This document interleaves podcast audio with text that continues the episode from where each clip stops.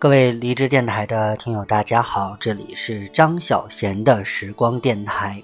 没错，你听到的依然是我的声音，我是狮子座的张小贤。此时此刻呢，窗外的天气是非常的炎热啊，这个我们俗称三伏天的天气来到了啊。北方的这个城市呢，最大的特点就是冬季和夏季是十分的分明的啊，冷的时候非常的冷。而热的时候呢，又非常的炎热，啊，所以呢，只能把自己关在空调的房间里边，啊，享受着这，难得的一份，嗯，舒适吧。不知道此时此刻你在做什么呢？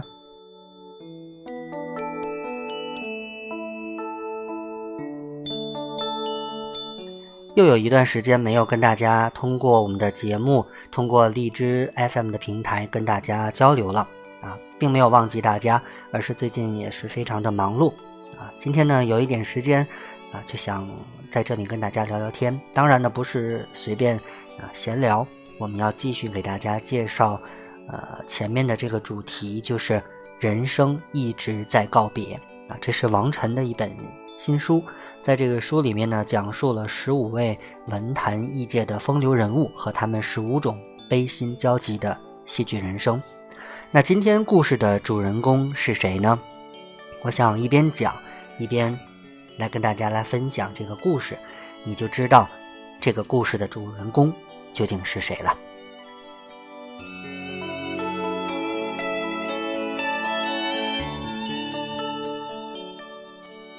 人可以有几种居住的方式呢？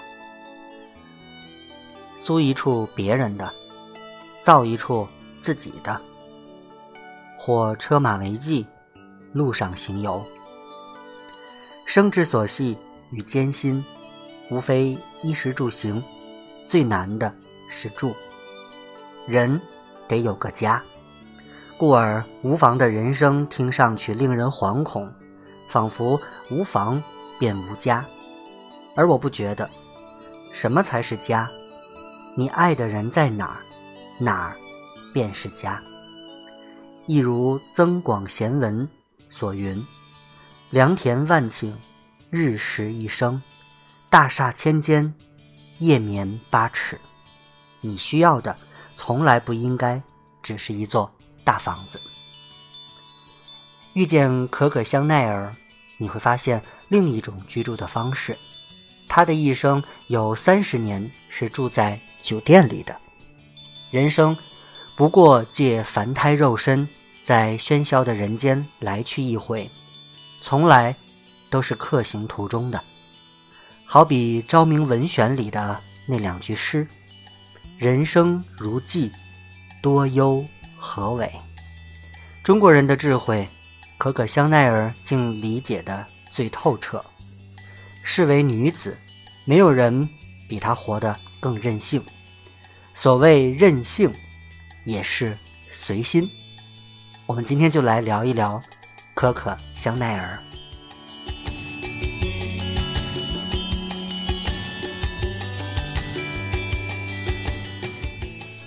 在一八八三年的八月十九号，法国的曼恩卢瓦尔省的索缪济贫院当中，一个叫做让娜的二十岁的女子产下一名女婴，她叫。加伯利尔·香奈儿，可可是他后来自己取的名字。这是让娜和那个叫做阿贝尔的男子所生的第二个女儿。阿贝尔从来没有想过结婚，两个女儿都相继成了私生女。加伯利尔十五个月大的时候，让娜方才成为合法的母亲。加伯利尔之后。让娜还生了三个儿子和一个女儿，最小的儿子早夭，父亲阿贝尔太年轻了，想要过的仍旧是自在无拘的浪荡生活，他很少在家，让娜一个人拉扯六个孩子，过着贫苦的生活。反复怀孕让她的身体每况愈下。一八九五年二月，一个寒冬。疲惫的让娜因肺病在家中那张冰冻刺骨的床上离开了人世。那一年，加伯利尔刚满十二岁。连让娜去世的时候，阿贝尔都不在身边，还能指望他什么呢？很快，不堪重负的阿贝尔便回来，把两个儿子送给别人去当免费的童工，又把几个女儿送去巴黎附近一个叫做玛利亚圣心会修道院的孤儿院。修道院所在的村庄叫做奥巴辛。多年以后，他因为加伯利尔名满世界。然而，阿贝尔去了美国，在孤儿院，他生活到十八岁。最好的少女时光，他在那个充满米色窗框和马赛克走廊的孤儿院里度过。她出身寒微，从不是什么天之娇女，父母都是普通的行游商人，走集串市，兜售围裙和罩衫。岁月待她，始终。未见温柔，不见明媚，只有潮湿。在修道院，他学会了裁商缝衣，日子在他的手中，他靠一针一线缝出了自己举世无双、无可替代的一生。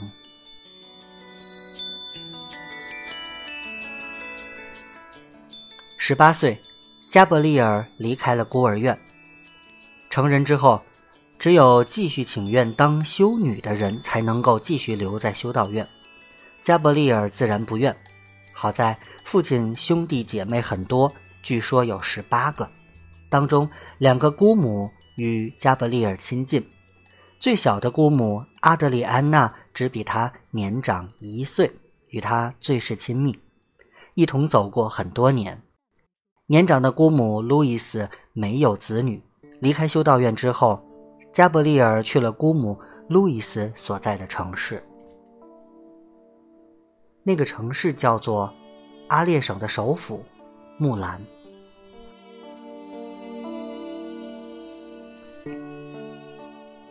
姑母待他很好，除了帮助加伯利尔提升自己的缝纫技巧，还从报纸上剪下连载的言情小说给他看。他最爱皮埃尔·德库尔·塞勒的小说。他在别人的故事里看到从来不曾了解的人情物事，世间情谊最是婀娜，哪怕在路易斯处，他也知道那不是自己的家。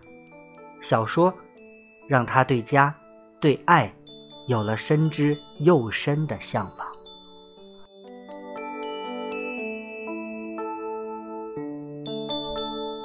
后来。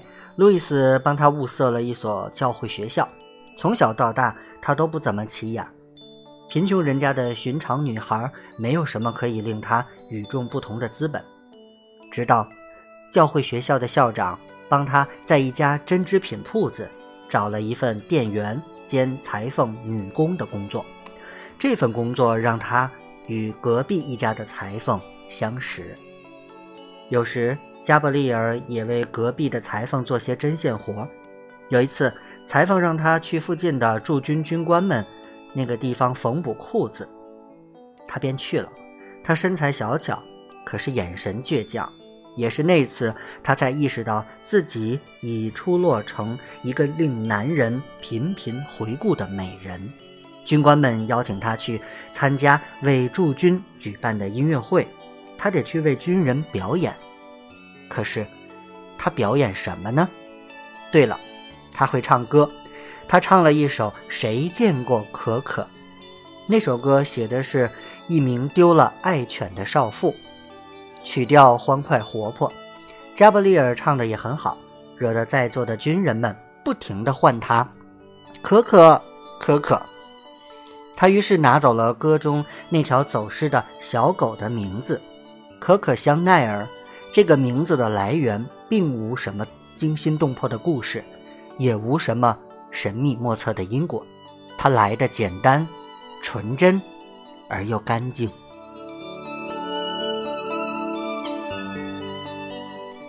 一个名字的诞生寓意无限，生命旅途变幻莫测。不经意的一个眼神，一次皱眉，说不定就会改变你的一生一世。如果没有路易斯，便没有教会学校；没有教会学校，便没有木兰的那份工作；没有工作，他也不会认识那个裁缝，去给军官补衣服，又怎么还能够遇到艾提安·巴勒松呢？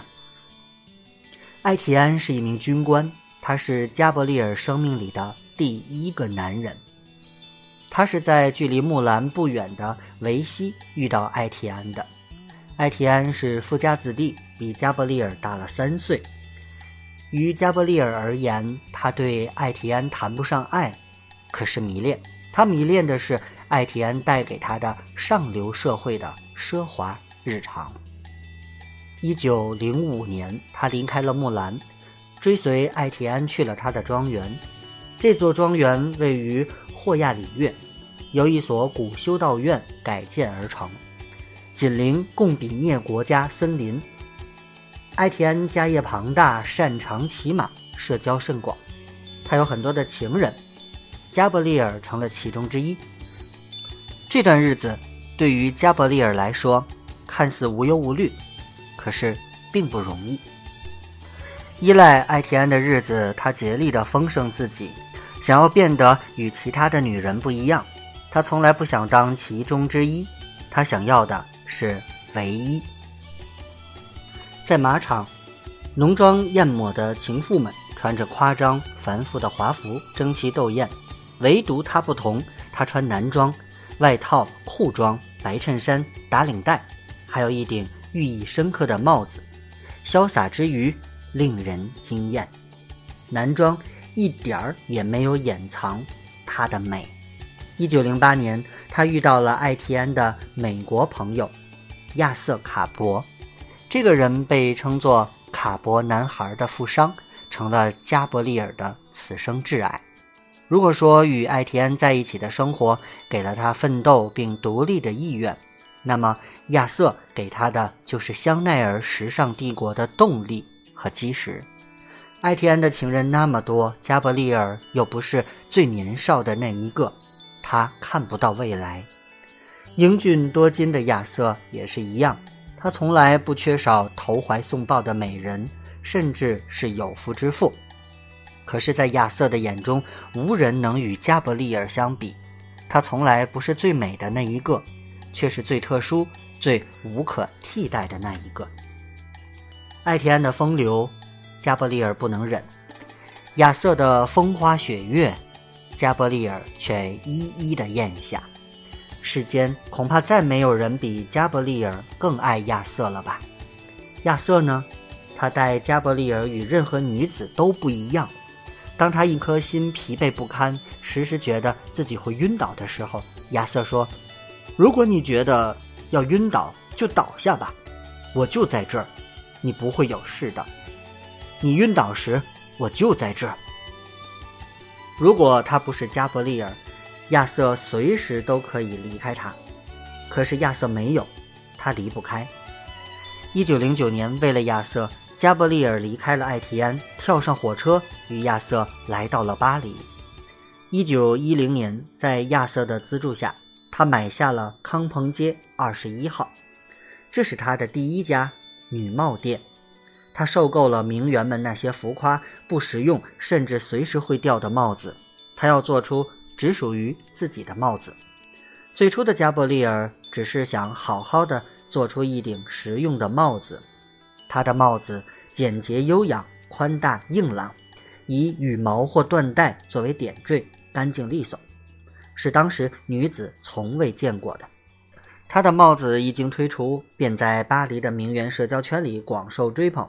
无论是豪门千金还是当红女星，都分外的迷恋加伯利尔的帽子。十月份，在巴黎的戏剧画报杂志上面呢，他首次公开了自己的肖像，戴着他自己设计的帽子。一九一二年，巴黎的时装杂志竟然用了一整版的篇幅报道了加伯利尔和他的帽子。在巴黎时尚圈，这个未满三十岁的女子初露锋芒，一鸣惊人。很快，她便开始设计服装。一九一三年，在诺曼底海边的度假小城杜维埃，他开设了第一间个人品牌的服饰店，贩售帽子和衣服，还给了他更多的灵感。一九一五年，他又在比亚利兹开了新店。他的设计最讲究舒适和自如，浮夸的设计比比皆是。可是，一件衣裳连穿着舒服都做不到，怎么能够谈到时尚呢？又或者，从一开始，加伯利尔的时尚观念便与造作惯了的旁人不同。最简单的加伯利尔，竟成了时尚圈最特别的存在，实在是戏剧呀！再没有一件衣裳能比穿着无拘无束更令人着迷的了。加布利尔的名字开始变得家喻户晓。后来一次小火灾烧焦了他少量的头发，他一狠心拿起剪刀剪掉长发，又脱掉了一脏的衣服，换上了一身黑衣服。一头干净爽利的短发和黑色的连衣裙，令他再次成为社交名媛们争先模仿的对象。刹那之间，他的一举一动都是潮流。那些年的巴黎，犹如文艺复兴时期的佛罗伦萨，或者是米兰。无论是绘画还是雕塑，无论是文学还是时尚，每一个领域都能涌现出无数先锋、前卫的杰出之人。毕加索、胡安·格里斯、莫迪里阿尼、马克思·雅各布、皮埃尔·勒维迪，还有加伯利尔。香奈儿，每个人都是文艺史册上的一页传奇。当年亚瑟出资给加伯利尔开店，他想，加伯利尔大约也是一时兴起，设计制作，并且兜售服饰，并不是一件容易的事。或许他累了便消停了，终会好好的、静静的待在自己的身旁。可是加伯利尔没有他想象的那样容易放弃。有一天。亚瑟忽然忧郁地对加布利尔说：“我以为我给了你一个玩具，而我给你的是自由。”一九一八年，加布利尔买下了三层楼的康朋街三十一号，在这里，他创立了自己的精品店、工作室和时尚沙龙。他亲力亲为，所有的内饰都是亲手设计的。这里慢慢的成为多年之后香奈儿的总部。成为巴黎时尚的聚焦之所，也成为世界潮流的风向标。它犹如一个魔盒，一明一暗之间变换出闪光之美。亚瑟说的一点也没有错。加伯利尔从时尚中得到了自由。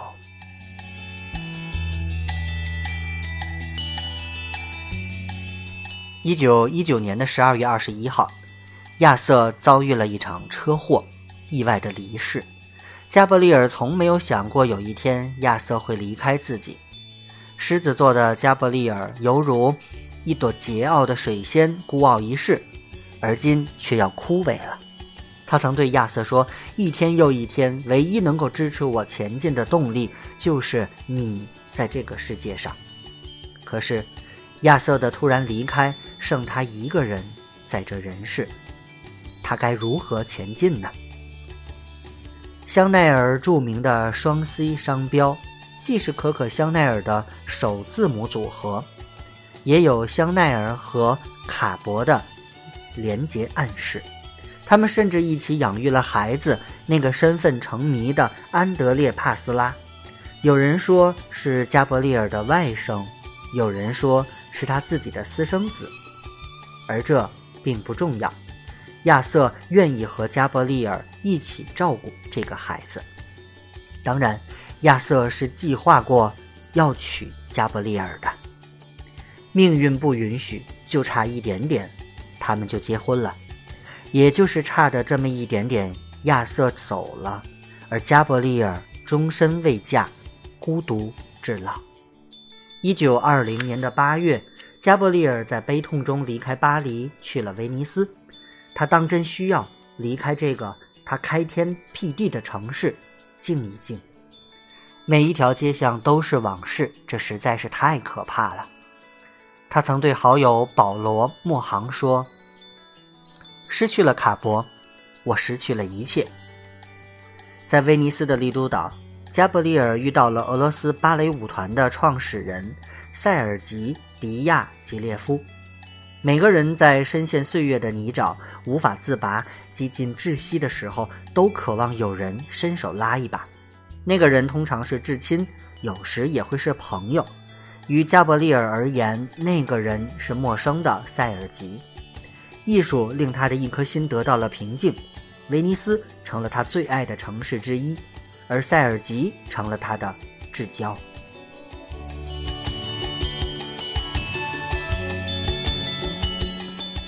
一九二一年，加伯利尔在比尔利兹邂逅了流亡法国的俄罗斯贵族迪米崔大公。迪米崔大公痴迷于加伯利尔，两人曾经有一段短暂的恋情。对于加伯利尔而言，那段恋情远不如由迪米崔大公而认识的一个人重要。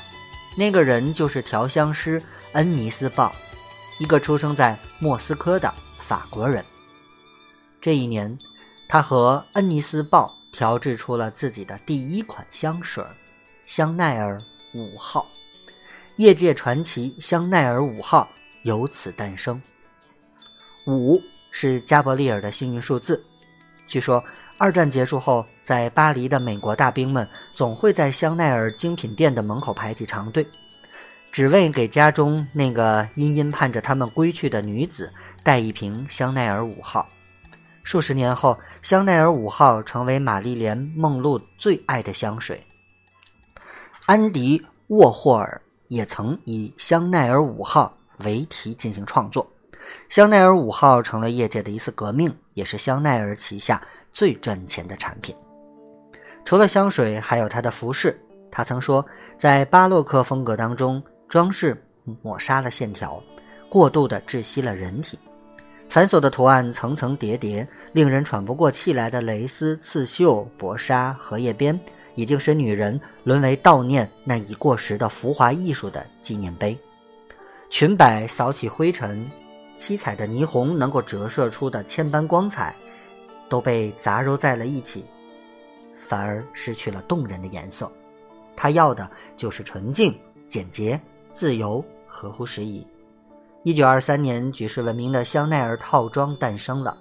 黑色的羊毛面料、丝质的内衬、精致的剪裁，还有缝上金色的纽扣，还有大颗的珍珠，配齐膝短裙，这就是最经典的香奈儿套装了。他是那样的迷恋黑色，纯粹、深邃、幽静、雅贤。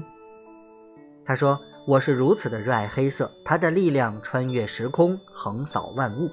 他用最无瑕的黑色征服了整个世界，也征服了无数的男子，其中就有英国的首富西敏公爵二世。据说，当有过两段婚姻的西敏公爵向加伯利尔求婚时，他拒绝了。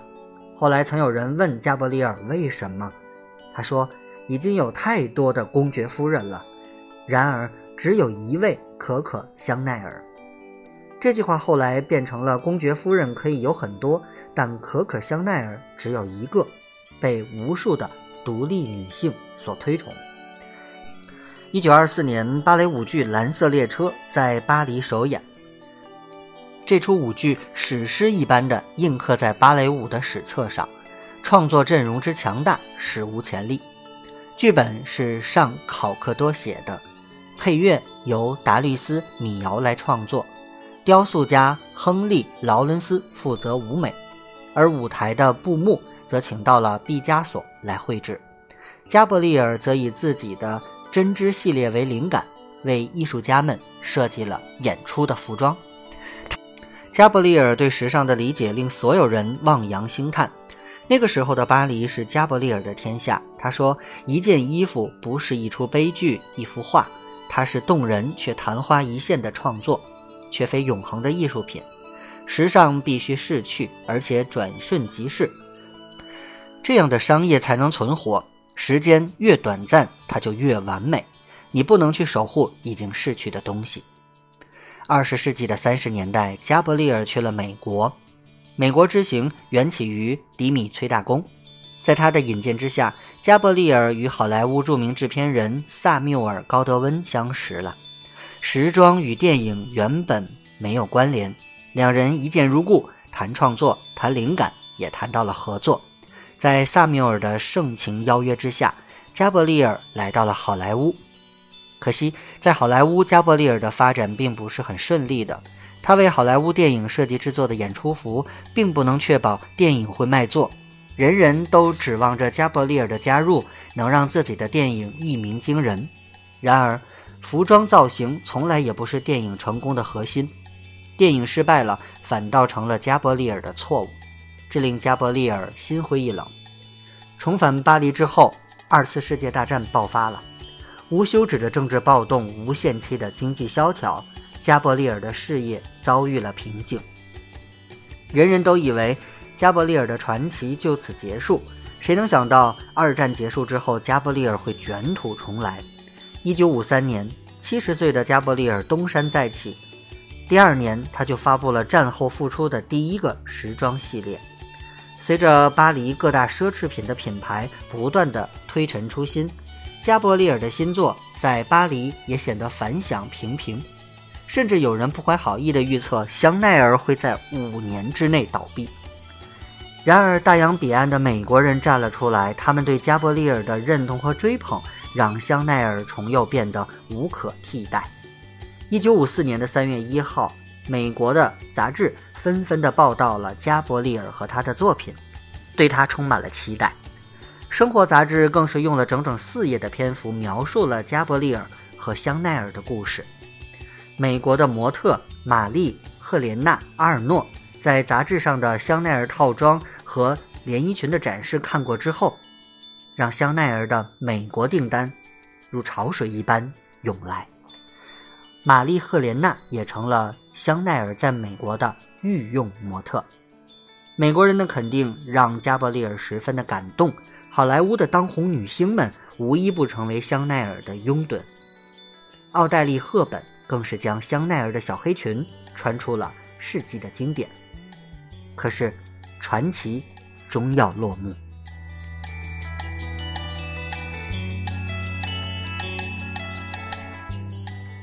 她当了别人的一辈子的情人，却终身未嫁。爱情无需用婚姻来证明，对她来说，爱情从来都只是他传奇一生的零星点缀。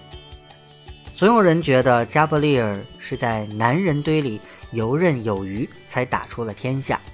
可是，如果没有香奈儿，还有谁会记得他曾经遇到过的那些男人？然而。寂寞一定是有的，然而他一生从不妥协，然而他一声铿锵，从不怯懦。一九七一年的一月十号是个星期天，八十八岁的加伯利尔前一天还在工作，设计最新系列的女装。这一天上午，他没有出门，在家里梳妆打扮，等着会见朋友，共进午餐。他的家就是丽兹酒店六楼里，他独居了三十四年的一间套房。丽兹酒店距离他的工作室只有几步路程，没有什么比他的工作更重要。他在哪儿，他的家就在哪儿。下午与朋友告别，回到酒店的时候已近黄昏了。突然之间，他觉得很累，他叫来女佣，便脱衣上床休息。晚上八点，加伯利尔突然醒来，大喊女佣的名字。他需要药，注射药水的时候，他还对女佣说：“你看，这就是一个人如何走向死亡。”他是那样的镇定，镇定到仿佛生与死从来都在他的掌握之中。他走的时候，身旁无人，月光照进他的卧房。你依然能够看到里面的中国乌木漆面屏风上的雕刻，那是一只白羽凤凰，山茶花盛开在他的身旁。加伯利尔走后，他的寓所大门紧闭，可是香奈儿工作室的灯还亮着。寒冬深夜，仍有人在里面工作。工作结束，关灯下楼，出门离开。第二天。巴黎从沉默里苏醒，又是一日的璀璨光景。太阳照常升起，香奈儿照常营业。